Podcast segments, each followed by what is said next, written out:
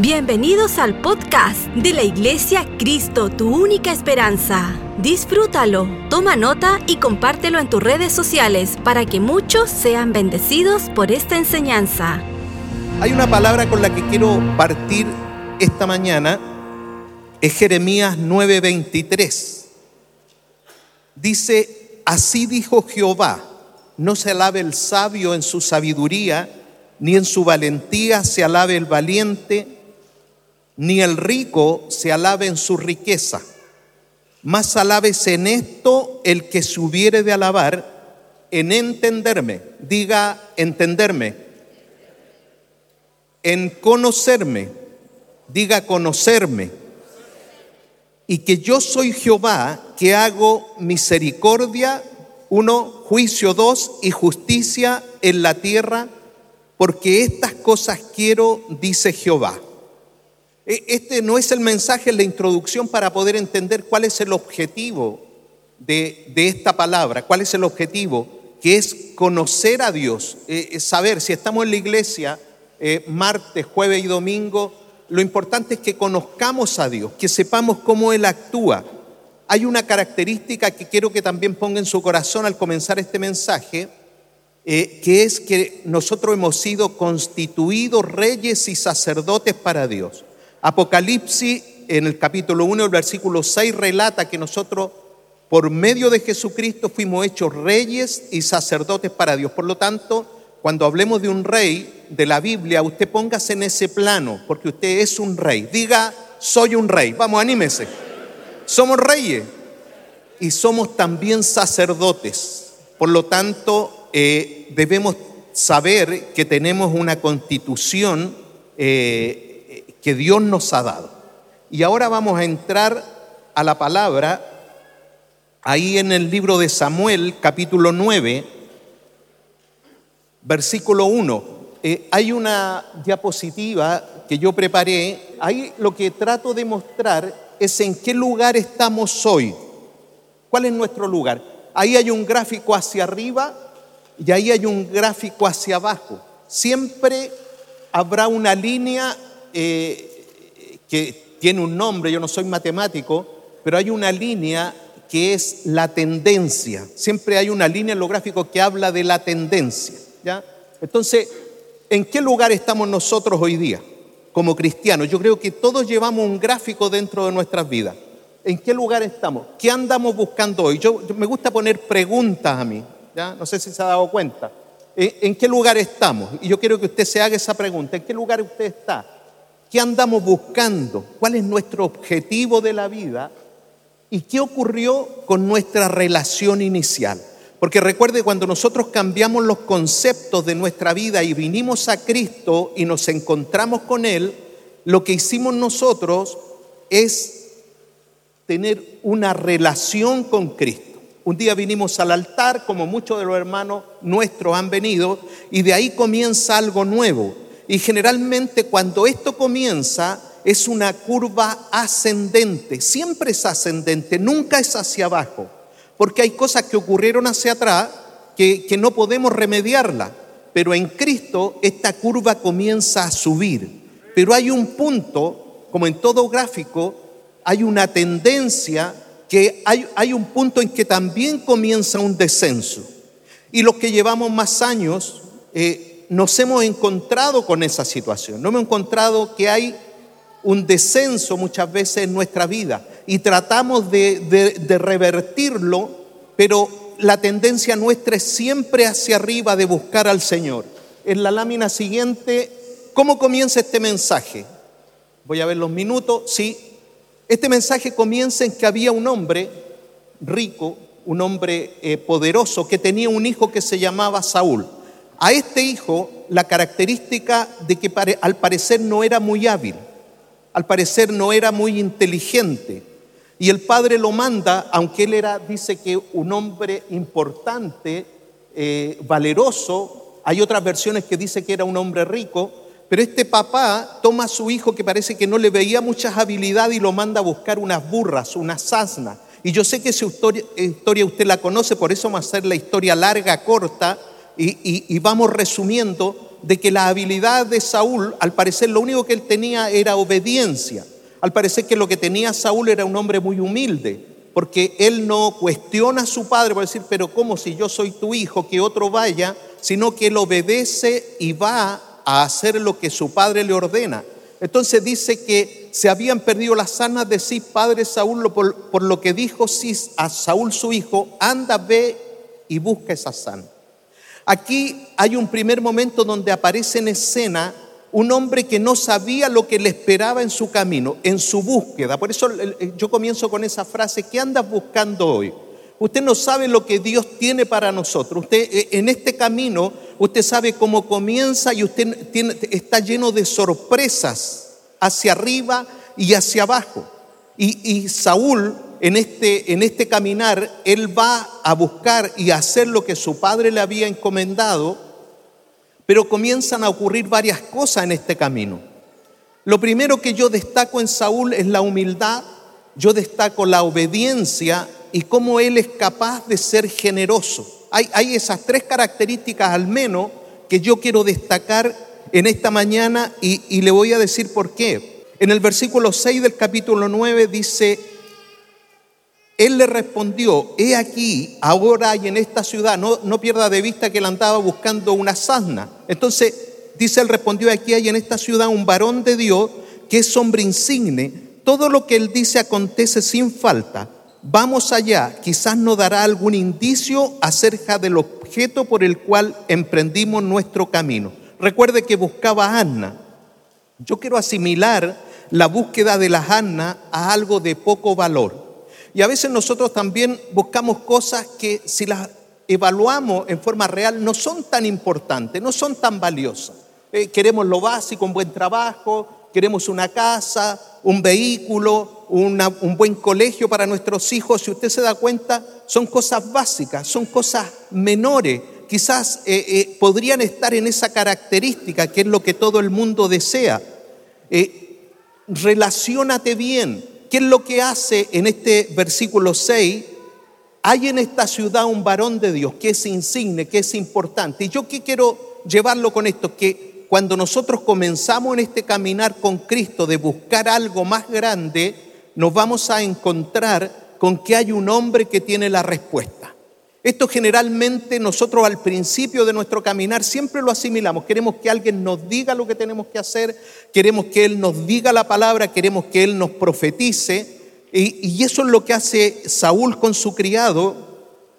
Dice que valoran al hombre de Dios. Ellos valoran, es un hombre insigne el que nos dirá lo que nosotros andamos buscando. ¿Qué es lo que ocurre en ese momento? Saúl se da cuenta que su pan se le había acabado, versículo 7, y respondió Saúl a su criado, vamos ahora, pero ¿qué llevaremos al varón? Mire, el corazón de Saúl, yo creo que vamos descubriendo el corazón de Saúl, pero ¿qué llevaremos ahora al varón? Porque el pan de nuestras alforjas se ha acabado y no tenemos que ofrecerle al varón de Dios. Muchas veces nosotros no valoramos al varón de Dios. Muchas veces nosotros no valoramos aquella persona, pastor, hermano, alguien que te da una palabra y que es justo lo que tú necesitas. Y más que nosotros tener gratitud y ser agradecido, nosotros decimos Dios lo usó nomás. Pero sabe, yo creo que es tan importante la gratitud que nosotros los cristianos, porque esto no debemos esperarlo de gente que no conoce al Señor.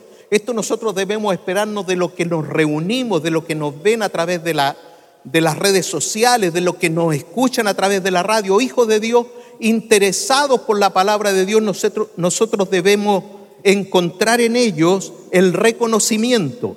Y dice, entonces volvió el criado a responder, versículo 8, diciendo, he aquí, se halla en mi mano la cuarta parte de un ciclo de plata esto daré al varón de Dios para que nos declare nuestro camino. Vea usted ahí la humildad de reconocer al hombre de Dios. No, era un, cualquier hombre, era un hombre especial, era un hombre que, que requería una preocupación, que requería una atención, un regalo, un don, una ofrenda, algo que llevar. Dice el versículo 15, Dice, un día antes que Saúl viniese, vaya siguiendo esta historia, Saúl buscando a Anna, encuentra que hay un hombre que le puede decir lo que él necesita, pero mire lo que ocurre, versículo 15. Un día antes, yo creo que yo quiero que aquí usted vea la intervención de Dios. Cuando usted, usted obedece, cuando usted es humilde, cuando usted es generoso, usted va a ver la intervención de Dios en su vida. Mire lo que ocurre, versículo 15. Un día antes que Saúl viniese, Jehová había revelado al oído de Samuel diciendo, mañana, ¿cuántos pueden decir mañana? Mañana a esta misma hora yo enviaré a ti un varón de la tierra de Benjamín, al cual ungirás por príncipe sobre mi pueblo Israel, y salvará a mi pueblo de la mano de los filisteos, porque yo he mirado a mi pueblo por cuanto su clamor ha llegado hasta mí. Luego que Samuel vio a Saúl, Jehová le dijo, he aquí, este es el varón del cual te hablé, este gobernará a mi pueblo. Por eso decía al principio, cuando tú te encuentras con la persona correcta en tu caminar, cuando tú conoces a Cristo y te encuentras con la persona correcta, tú no te imaginas con lo que Dios te está esperando. Por eso quizás tu expectativa hoy día es una palabra, un mensaje, día domingo en la mañana, yo siempre me voy a la iglesia y quizás pasa una rutina, pero yo quiero que no pierdas de vista que tú no te imaginas con lo que Dios te está esperando esta mañana, con lo que Dios te está esperando esta semana, con lo que Dios te está esperando antes que termine este mes, antes que termine este año. Yo quiero que tengas expectativa, que hay algo que tú no esperas, tú andas buscando algo pero sabes que hay, Dios que, hay, hay, hay cosas que Dios tiene que son mucho mayores que las que tú andas buscando. Quiero que recibas eso, quizás este mensaje, eso va a ser la única palabra que vas a recibir. Pero la, la, la vida del cristiano y en mi vida, que no quiero ser autorreferente, trato de evitar eso, pero no puedo evitarlo ahora al saber de que siempre Dios te va a sorprender con algo mayor de lo que tú andas buscando. Él, siempre va a tener algo mucho más extraordinario de lo que tú andas buscando. Solo tienes que ser humilde, generoso y obediente. Mire las claves. Aquí no hay otra clave. Lo, que vemos hasta este nivel del ascenso y vamos con la lámina siguiente, por favor. Aquí hay un ascenso. Nosotros conocemos la palabra que debemos llegar a la altura del varón perfecto. Y aquí hay un ascenso, hay una tendencia. Y aunque usted ve que algunas están abajo, algunas columnas están abajo, pero la tendencia es que siempre está subiendo. Y, la tendencia del cristiano es que nosotros siempre estamos subiendo, aunque hay algunas partes en que la, tendencia no las toca, pero sabe nuestro objetivo y nuestro espíritu es que siempre vamos en ascenso. Y, Saúl lo consigue de esta forma. Primero sin querer, queriendo, como decía alguien, él consigue algo que no esperaba. Él consigue algo para lo que no estaba preparado. Está frente a su profeta, pero no lo reconoce. Hay muchas veces que tú estás frente a un hombre de Dios y no lo reconoces dice que Samuel estaba frente, Saúl estaba frente a Samuel y no lo reconoce. Dice que está acercándose pues Saúl a Samuel en medio de la puerta, dijo, te ruego que me enseñes dónde está la casa del vidente. Imagínese Saúl buscando al vidente y estaba frente a él. Eso no ocurre a nosotros, a veces andamos buscando que alguien nos diga eh, la última profecía y usted lo tiene frente a usted los martes, los jueves y los domingos. Usted no sé si se ha dado cuenta hoy día con la tecnología, usted puede apretar un, un, botón y usted se encuentra con cientos de mensajes. Pero yo quiero decirte cuál es el hombre que Dios ha puesto para que te guíe y para que te haga ascender, para que te promueva. La promoción no la tiene alguien que tú no conoces, la promoción la tiene un hombre que Dios levantó para ti. Dios levantó a Samuel para Saúl. Y dice, y Samuel respondió a, Saúl diciendo, yo soy el vidente o yo soy el profeta. Y comienzan las instrucciones de este hombre de Dios. Le dice, sube delante de mí al lugar alto. Saúl solamente andaba buscando a Ana, se encuentra con un hombre y le dice, sube a un lugar alto, ascendente, tómelo eso. y come hoy conmigo. El profeta te invita a su mesa. No, no, no te menosprecia, sino que eres capaz de compartir su mesa. Y por la mañana te despacharé. Obediencia. Ahí usted puede detectar que hay obediencia. Saúl no cuestiona, no dice, no, es que yo ando apurado, es que yo no puedo, sino que Saúl escucha y hace lo que este hombre le dice. Sube delante de mí al lugar alto, versículo 19, come hoy conmigo y por la mañana te despacharé y te descubriré todo lo que está en tu corazón. Yo no sé si el Señor en esta mañana puede descubrir lo que está en tu corazón hoy. Quizás no tienes mucha expectativa, ves noticias, mejor que veas una película de terror, te recomiendo antes que veas las noticias. No hay nada interesante, nada productivo, lo único que hace es alterarte el ánimo, es deprimirte, es darte ganas de nada.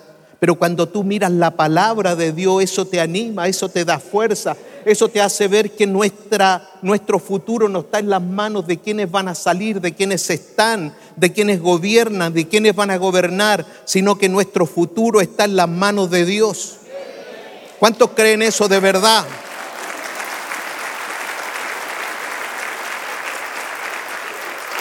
Quiero decirte algo, Dios confía en su profeta para entregarte un mensaje y promoverte a un nivel superior.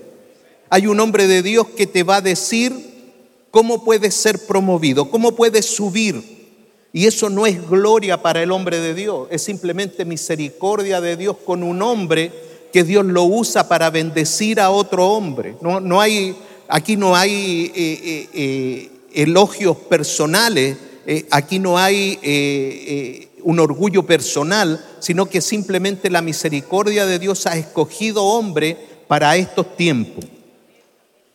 Olvida lo que hay, lo que andas buscando, que hay algo mayor para ti. De las sanas que se te perdieron, le dice Samuel, hace ya tres días, pierde cuidado de ellas, porque se han hallado.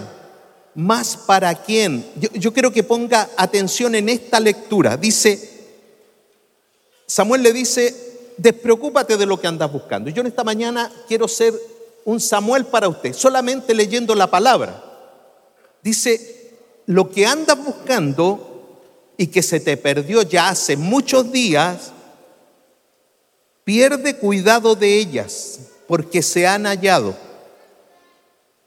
Más, y esto es lo grande, más para quién es todo lo que hay de codiciable en Israel, sino para ti y para toda la casa de tu Padre. Deja de buscar asna, deja de buscar cosas de poco valor y piensa en todo lo que puedes codiciable, en todo lo codiciable. Eso es lo que Dios tiene preparado para ti, para tu casa y para tu descendencia.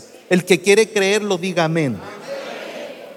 Estoy leyendo la Biblia, no estoy, no estoy ni siquiera meditando. Saúl respondió y dijo, mire la humildad de este hombre. Saúl respondió y dijo, ¿No soy yo hijo de Benjamín, de la más pequeña de las tribus de Israel? Yo sé que muchos están pensando, pero ¿cómo Dios conmigo? Si yo sé de dónde vengo.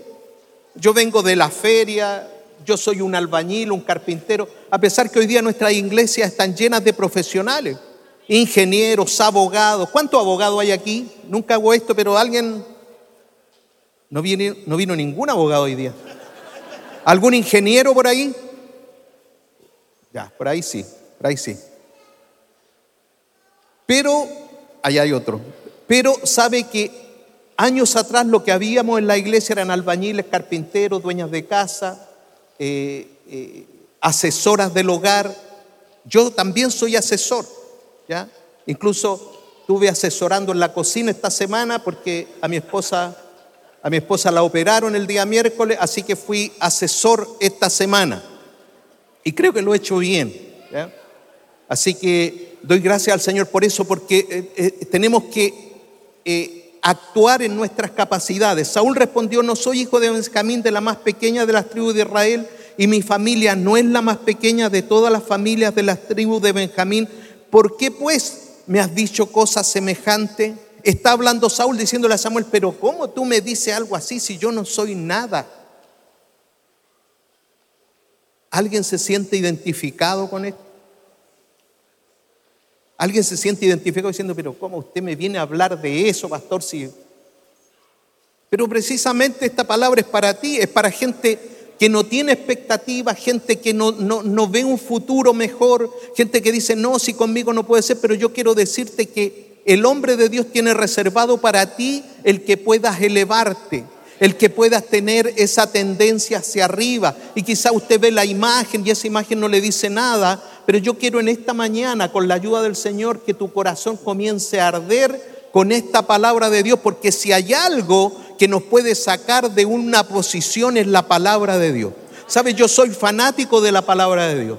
Y si eso es pecado, yo no analizo, yo soy eh, un poco intransigente, eh, yo soy un poco radical. Eh, si tengo que alimentarme, yo veo a Daniel, que Daniel dice que le dijo al, al, al jefe, oye, denme legumbre, porque eso me va a revitalizar. Y dice que a los 10 días era el rostro de ellos mejor de los que comían la comida del rey. La Biblia tiene las dietas que usted necesita. La, Biblia tiene el sistema financiero mejor del mundo, porque el sistema financiero del mundo siempre falla. Las bolsas se han caído. Una empresa gigante en, en, en China cayó y el mercado tembló en todo el mundo, que se llamaba Evergrande. Esas son las noticias, pero fíjese usted que el sistema financiero de Dios no falla y Lucas 6:38, ¿cómo opera? Dice, dad y se os dará. El mundo dice, no, pues si doy quedo con menos, pero el sistema financiero de Dios dice, dad y se os dará. Y entonces usted dice que dad y se os dará quedó empate. No, porque continúa ese versículo diciendo, medida buena, apretada, remecida y rebosando dará en vuestro regazo. Yo no sé si usted encuentra un sistema mejor que ese. Yo lo he probado, yo sé de qué les hablo. Hay, el otro sistema trae todos los diezmos al alfolí y ya hay alimento en mi casa, las ventanas de los cielos. ¿Cuántos quieren las ventanas de los cielos abiertas?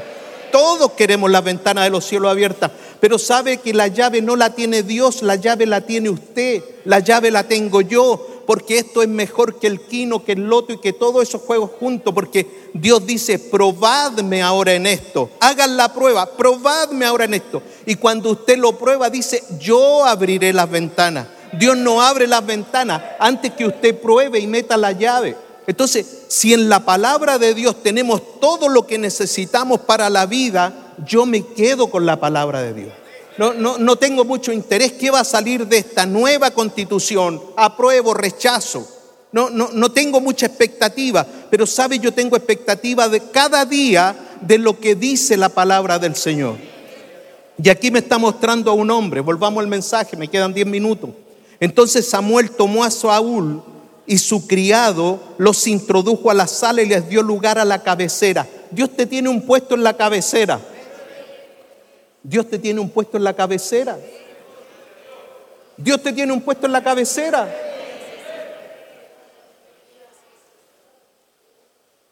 No se ve fácil, ¿verdad? Cuando tú lo miras humanamente, esto no se ve fácil. Como yo en la cabecera. Pero si la palabra de Dios no nos anima, nada nos va a animar. Dice que Samuel lo tomó. Este muchacho que andaba buscando, buscando a Anna, dice que lo tomó y lo puso en la cabecera de los convidados. Él no esperaba eso, que eran unos 30 hombres. Y dijo Samuel al cocinero, trae acá la porción que te di, la cual te dije, te, te dije que guardase esa parte. Hay una porción especial esperando por ti. Repito, hay una porción especial, está reservada, alguien la preparó y es para ti. No, no tengas temor de creerlo, no tengas temor. No soy un político, no vengo a ofrecerte cosas que yo te pueda dar, vengo a transmitir lo que veo aquí en la palabra del Señor, que son cosas que Dios puede dar. Por eso que me anima, por eso que creo, porque Dios lo puede dar. Mía es la tierra y su plenitud, dice Él. Él me lo puede dar. Él es el propietario, Él es el dueño de la propiedad y solamente el propietario en derecho puede ceder su propiedad. Y Dios nos está cediendo su propiedad por medio de Jesucristo, porque Él dice que somos coherederos, la heredad de Cristo dice que somos coherederos con Cristo. ¿Cuántos se entusiasman con eso? De verdad, amén, no me convence mucho su amén, pero, pero amén. Entonces alzó el cocinero. ¿Qué es lo que tiene Dios para usted? Una espaldilla. El cocinero alzó una espaldilla con, la que estaba, con lo que estaba sobre ella y la puso delante de Saúl. Y Samuel dijo, he aquí lo que estaba reservado, ponlo delante de ti y come. Yo sé que a veces nuestra autoestima, y lo digo por mí, nuestra autoestima es tan baja que no creemos que alguien puede hacer algo por nosotros. Siempre creemos que nosotros hacemos algo por alguien, pero nunca creemos que alguien puede hacer algo por nosotros. Y sabe, Dios quiere hacer algo por ti. Y lo quiere hacer esta mañana. Pero, pero para eso necesitamos creerlo. Dice, lo que aquí estaba reservado, ponlo delante de ti y come, porque para esta ocasión se guardó. Cuando dije, yo he convidado al pueblo y Samuel comió aquel día con Saúl. Me quedan siete minutos. Aquí estamos en la curva ascendente de Saúl. Como un hombre empieza a subir, a escalar. Dios interviene cuando vio a este joven obediente, humilde y generoso. Dios se mete en el asunto y Dios interviene. Dice, este es el hombre que yo quiero escoger. Dios escogió también a Saúl. A veces se piensa que solamente Dios escogió a David, pero Dios escogió a Saúl y lo escogió de una manera sobrenatural. Para mí, muy personal, creo que es el llamado más extraordinario. Si usted lee completamente del 9 al 14, eh, es el llamado más extraordinario que yo veo en la palabra del Señor. Cómo a un hombre sin expectativa Dios lo pone en un lugar de privilegio y cómo él reacciona ante ese lugar eh, eh, con humildad, porque dice que habían unos perversos que el día que lo nombraron rey, esos perversos no lo consideraron, dijeron, ¿cómo nos va a salvar este? Y dice la Biblia que Saúl disimuló. Saúl se hizo el loco. Saúl dijo, no importa que me menosprecien, no importa que no me valore, pero yo sé la experiencia que he vivido con Dios. Yo no sé si tú recuerdas la experiencia inicial que has vivido con Dios. Es, bueno recapitular y saber cómo ha sido tu experiencia más importante, tu reencuentro, tu relación con Dios. ¿Cómo fue ese momento? Sabe que esa es la llama que debemos encender en estos tiempos difíciles. No te olvides cómo Dios te llamó. No te olvides cómo Dios te habló. No te olvides cómo fue el proceso de tu conversión. La situación en que estaba y cómo Dios comenzó a elevarte. Dice, cuando hubieron descendido del lugar alto a la ciudad, lugar alto, él habló con Saúl en el terrado. Y al otro día madrugaron y al despuntar el alba, Samuel llamó a Saúl que estaba en el terrado y dijo, levántate para que te despida. Luego se levantó Saúl y salieron ambos, él y Samuel, y descendiendo ellos al extremo de la ciudad, dijo Samuel a Saúl, Di al criado que se adelante. Hay cosas que Dios quiere hablarte en el secreto. Y a veces para ir al secreto Dios nos aparta del mundanal ruido. A veces para ir al secreto hay situaciones que tenemos que vivir y lamentar. A veces para ir al secreto tenemos que tropezar y muchas veces tenemos que caer. Porque cuando hemos caído generalmente estamos solos. Cuando, hemos fallado generalmente no hay nadie, porque unos no se atreven y otros se apartaron, pareciera que fueran un leproso. Pero sabe lo que yo te quiero decir, que hay un, un lugar secreto donde Dios quiere hablarte algo y no quiere hablarte para reprocharte, sino que lo que Dios quiere hacer es elevarte, Dios quiere ungirte. Dice, dile a tu criado que se adelante. Y se adelantó el criado, más espera tú un poco para que te declare la palabra de Dios.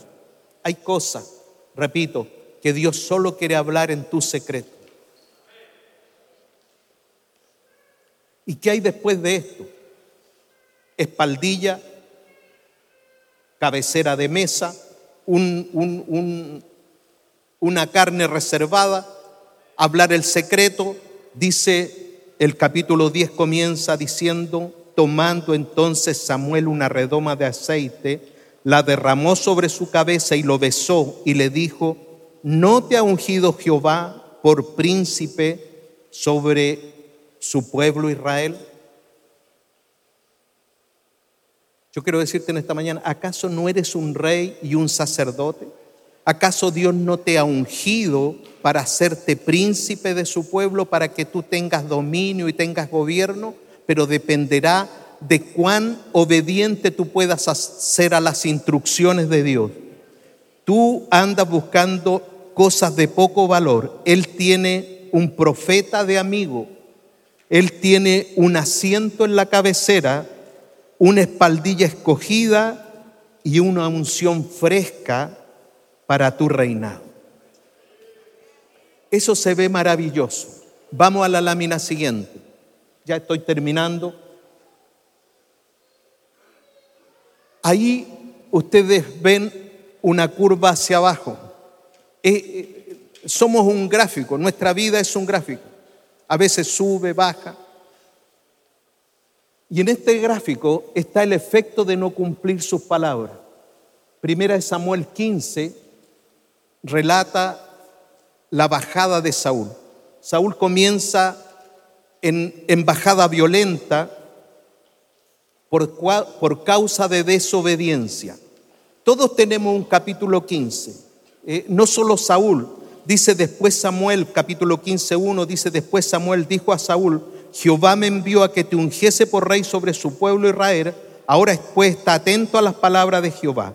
Y vino palabra de Jehová a Samuel diciendo, Realmente conocemos esto para criticar a Saúl. Yo creo en el aprendizaje. Yo creo que las cosas, la situación es compleja y lo que la Biblia nos revela dice que las cosas que se escribieron antes son para nuestra enseñanza, no es para tener una posición crítica, sino para aprender qué cosa yo debo evitar para vivir lo mismo. Y dice que, y vino palabra de Jehová a Samuel diciendo, me pesa haber puesto por rey a Saúl porque se ha vuelto de en pos de mí y no ha cumplido mis palabras. Y se apesadumbró Samuel y clamó a Jehová toda aquella noche. Madrugó luego Samuel para ir a encontrar a Saúl por la mañana y fue dado aviso a Samuel diciendo, Saúl ha venido a Carmel y aquí se levantó un monumento. Imagínense, ¿cómo, cómo, cómo empieza la caída. La caída comienza justo cuando uno humanamente se quiere elevar. No es cuando alguien te eleva, sino cuando tú comienzas a elevarte. Dice, y aquí se levantó un monumento y dio la vuelta y pasó delante y descendió a Gilgal. Vino pues Samuel a Saúl y le dijo, bendito seas tú de Jehová. Yo he cumplido la palabra de Jehová. Obstinación. Saúl no había obedecido la palabra de Jehová, pero él dice, no, yo la cumplí. Entonces, ¿cuándo comienza nuestra caída? Cuando no tenemos la capacidad de reconocer que nos hemos equivocado, que hemos dejado las ordenanzas de Dios, que le hemos fallado a Dios. Cuando eso ocurre, Samuel le dice, está el profeta, y le dice, Samuel entonces dijo, pues, ¿qué valido de ovejas? Y usted conoce la historia, y de vaca, y bramido de vaca este que yo oigo. Saúl respondió, yo la he traído porque el pueblo perdonó. Aquí viene la excusa. Obstinación Error es que usted no sabe hacer algo, lo hace y se equivoca. Rebelión es que usted sabe lo que tiene que hacer, igual lo hace mal. Obstinación es insistir en ese error, sabiendo lo que tiene que hacer y excusándose además. Saúl respondió, la he traído de Amalek, el pueblo perdonó lo mejor de las ovejas, el pueblo tiene la culpa, no yo. Y de las vacas para sacrificarla a Jehová, tengo una buena intención, es para Jehová pero lo demás lo destruimos. Entonces dijo Samuel a Saúl, déjame declararte lo que Jehová ha dicho. Y él le respondió, di. Y dijo Samuel, aunque eras pequeño, en tus propios ojos no has sido hecho jefe de las tribus de Israel y Jehová te ha ungido por rey sobre Israel. Y Jehová te envió en misión y dijo, ve, destruye a los pecadores de Amalé y, y hazle guerra hasta que los acabe. ¿Por qué pues no has oído la voz de Dios? Entonces Saúl dijo a Samuel, yo he pecado, pues he quebrantado el mandamiento de Jehová y tus palabras, porque temí al pueblo y consentí la voz de ellos. Perdona pues ahora mi pecado y vuelve conmigo para que adore a Jehová. Y Samuel respondió a Saúl, no volveré contigo porque desechaste la palabra de Jehová y Jehová te ha desechado para que no seas rey sobre Israel. La caída brusca de un hombre que simplemente no consideró la palabra de Dios, consideró sus principios. Dentro de esto que hemos podido compartir esta mañana, Yo quiero mencionarle una cosa. A mí me duelen las caídas de hombres de Dios que Dios llamó de una manera extraordinaria. Dios le tenía una posición, Dios le tenía un reino, Dios le tenía una unción, Dios le tenía lo mejor de la comida. Y el hombre no se dio cuenta cuando comenzó a caer. Eso, eso me duele. Eso me duele. Eso me conmueve de verdad. Que alguien no se dé cuenta cómo Dios te eleva y que después no se dé cuenta cómo empieza a caer. O sea, yo en el caso de Saúl nunca hubiese querido ser rey. Si, si yo hubiese conocido mi futuro como Saúl, yo, yo le aseguro que en mi caso yo hubiese seguido siendo albañil. Yo hubiese seguido buscando a Ana. Porque yo también fui albañil. Y si, y si llegando a un punto se va a producir ese efecto que lo vemos en todos los reyes de Israel, no, no solamente en Saúl, para que no le ponga un punto rojo a Saúl, también le ocurre a David, también lo, le ocurre a Salomón. David tiene su segunda de Samuel capítulo 12, Salomón tiene su primera de Reyes capítulo 11. Todos tenemos un capítulo de caída, pero sabe, yo quisiera seguir siendo albañil si no soy capaz de sostener la gracia, el favor, el lugar y la posición con la que Dios nos ha honrado. Quisiera volver a ser albañil. Por eso, toda la palabra de Dios está escrita para nuestra enseñanza. Y en esta mañana yo quiero decirle que a mí me duele que se pierdan los pecadores, que no conozcan a Cristo. Me duele lo que pasa en nuestro país. Me duele lo que ocurre en la economía, lo que ocurre en la sociedad, una sociedad que no quiere a Dios. A mí eso me duele. Pero ¿sabe lo que más me duele? Es que nosotros, los hijos de Dios, los cristianos, los que tenemos la palabra de Dios, los argumentos de Dios, no seamos capaces de reconocer que nuestra única salida, fuente de esperanza, objetivo y futuro, se llama Jesucristo. Y no solamente reconocerlo al principio, cuando nuestra relación parte, sino que poderlo reconocer cada día, cada mañana. Haga memoria de dónde Dios lo sacó y que su tendencia es subir. Y no se, no se asuste cuando siga subiendo. No se asuste, no, no se preocupe, sino que siga siendo fiel, siga siendo humilde, siga siendo obediente y no deje la generosidad. Amén. Que el Señor los bendiga.